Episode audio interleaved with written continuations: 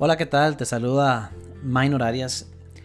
Eh, en estos días de, de pandemia, si algo he visto frecuentemente, y en cierta forma tiene sentido, pero si algo he visto frecuentemente desde el punto de vista de empresas, es que el tema de ventas claramente se ha visto afectado.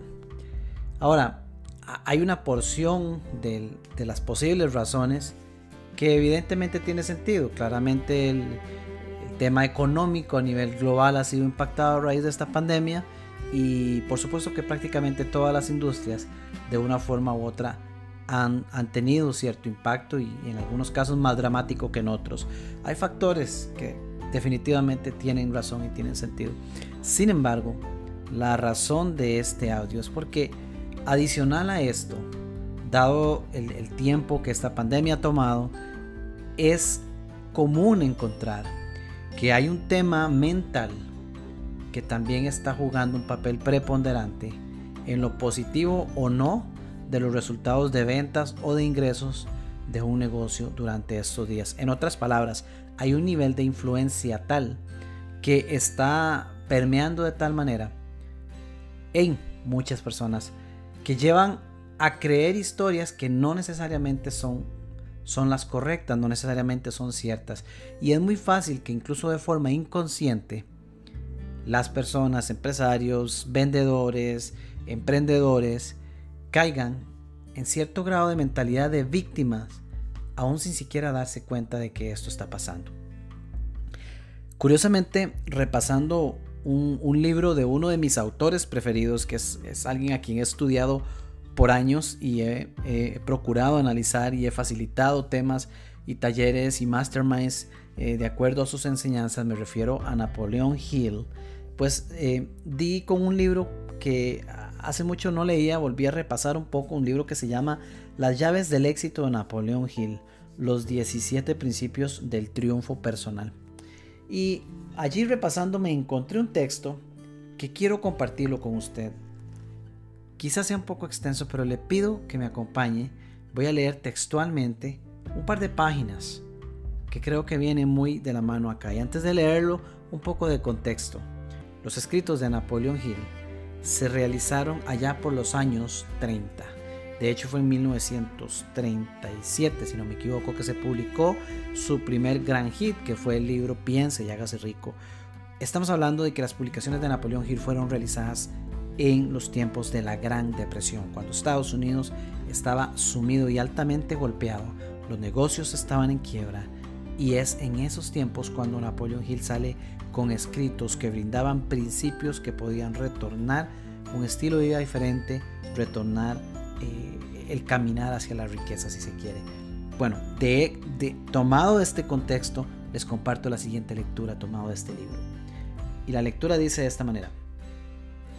Durante los primeros años, la National Cash, Register se encontró con problemas financieros debido a la actitud negativa que se había establecido entre sus representantes de ventas.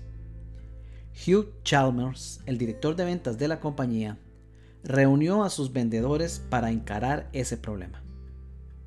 Chalmers comprendía que los vendedores de la compañía eran la posesión más valiosa que ésta tenía y que solo se podía preservar con la restauración del máximo trabajo en equipo. Cuando se reunieron, Chalmers se situó delante de ellos y dijo, algunos de nuestros competidores han iniciado una campaña sobre rumores de que esta compañía se halla, en, se halla en tales problemas financieros que no seremos capaces de superarla. Hay rumores que dicen que tenemos intención de reducir nuestro departamento de ventas y despedir a varios de ustedes. Eso sencillamente no es verdad. Algunos de ustedes se han visto influidos por esos informes y sus ventas han bajado de forma alarmante. Les he reunido aquí para darles una oportunidad de hablar por sí mismos. Espero que lo hagan con franqueza, sin importar lo que sientan. La reunión ahora está abierta para ustedes. Por favor, ¿querrá cada uno contar qué ha pasado para que las ventas se reduzcan y qué es lo que creen que deberíamos hacer para recuperar el viejo espíritu de trabajo que existía antes de que se extendieran estos rumores. Uno de los vendedores se incorporó y dijo, mis ventas han estado bajando porque tengo una zona que se ha visto muy afectada por la sequía. Nadie compra cajas registradoras porque sus negocios se han resentido. Peor aún, nuestros competidores bajan los precios y ofrecen tratos que hacen que me sea imposible competir con ellos. Y además, continuó, es año de elecciones presidenciales y todo el mundo en mi zona está preocupado por los resultados. Parece que a nadie le interesa comprar nada hasta saber qué va a pasar en Washington el año que viene. Se levantó un segundo vendedor. Su historia fue aún más negativa que la primera, llena de pesares y con la evidente convicción de que la compañía estaba perdida. Anunció con valor que ya buscaba otro trabajo. Antes de que terminara, Chalmers se incorporó de un salto, levantó la mano pidiendo silencio y luego anunció, esta reunión tendrá un receso de 15 minutos mientras me limpian los zapatos. Por favor, permanezcan sentados. Y para el asombro del equipo de ventas, Chalmers mandó llamar al joven que lustraba zapatos en la fábrica de la compañía. Un servicio corriente en aquella época. Sin prestarle atención a su público, Chalmers charló con el muchacho. Al final de la conversación, Chalmers le, dijo al joven, le dio al joven una moneda de 10 centavos y anunció que éste iba a realizar una declaración.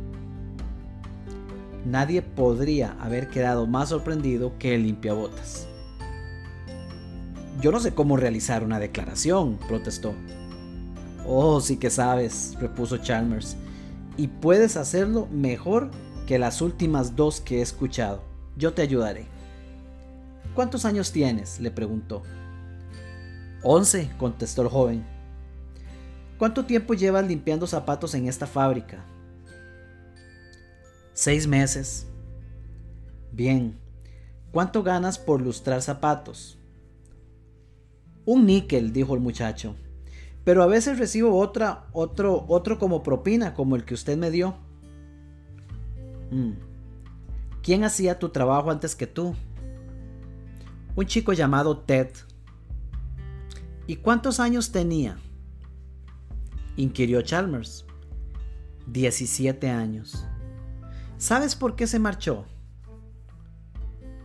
He oído que porque así no podía ganarse la vida. Ajá. ¿Puedes ganarte tú la vida con un níquel por cada par de zapatos? preguntó Chalmers. Oh, sí, señor. Le doy a mi madre 10 dólares los viernes y meto 5 dólares en el banco y me quedan 2 dólares para mis gastos. Algunas semanas gano más que otras. Lo ahorro para comprarme una bicicleta, pero mi madre no sabe nada de eso. Gracias, dijo Chalmers Has hecho una declaración estupenda. Volviéndose hacia su audiencia, Chalmers dijo, Habéis escuchado la historia de este joven. Ahora decidme qué significa. En primer lugar, quiero centrar vuestra atención en el hecho de que el muchacho está haciendo un trabajo que solía realizar alguien seis años mayor que él realizando lo mismo, cobrando lo mismo y atendiendo a la misma gente que trabaja en esta fábrica. El muchacho mayor lo dejó porque con él no podía ganarse la vida. Pero este joven no solo tiene dinero para sí mismo y sus sueños, sino que mantiene a su familia. Abarca el mismo territorio que tenía el mayor, pero lo trabaja con una actitud mental diferente. Se muestra cooperativo, desempeña su trabajo con una sonrisa en la cara, espera el éxito y lo está obteniendo. El muchacho mayor era indiferente, osco y jamás se tomaba la molestia de decir gracias cuando sus clientes le daban un níquel. Por tanto, eso era lo único que le daban. Nada de propinas, pocas llamadas para repetir el servicio. Está claro que no podía ganarse la vida. Más aún, en ese momento Chalmers fue interrumpido por un vendedor. Ya lo entiendo. Aquellos de nosotros que fracasábamos hemos estado comprando las historias de mala suerte de la gente en vez de venderle cajas registradoras. Sé que eso es lo que yo he estado haciendo.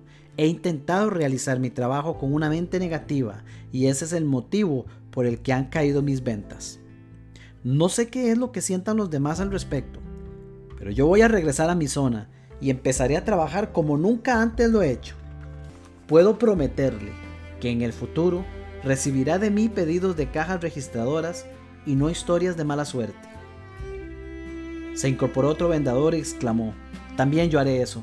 Luego otro. No tardó en reinar la confusión con todo el mundo hablando al mismo tiempo. Esa noche la reunión concluyó con un banquete en el que cada vendedor prometió regresar al trabajo con un nuevo espíritu de fe. El año siguiente fue el de mayor beneficios en la historia de NCR.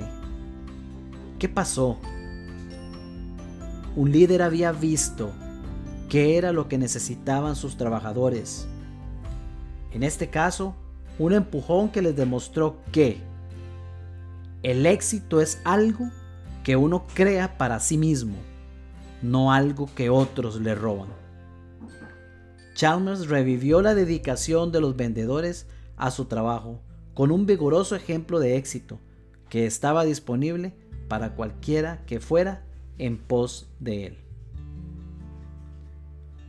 Amigos, con esta historia se relata algo que me parece fundamental retomar en estos días.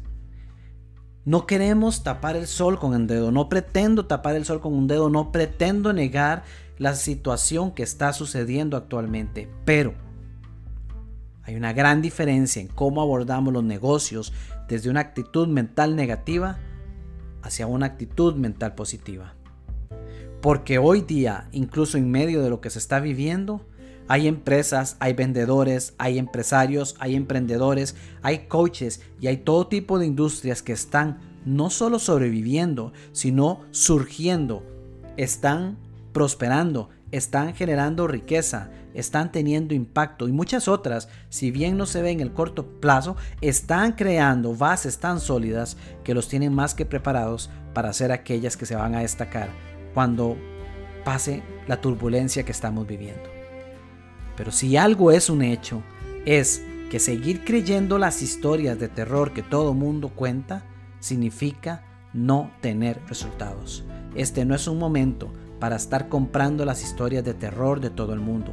Este no es un momento para regocijarse en mentalidad de víctima. Este no es un momento para esperar que las cosas cambien. Este es el momento de hacer que las cosas pasen. Este es el momento de hacer que las cosas sucedan. Con la actitud correcta, con la mentalidad correcta, con un mindset de líder y no con un mindset de víctima. Le saluda a su amigo y su coach, Minor Arias.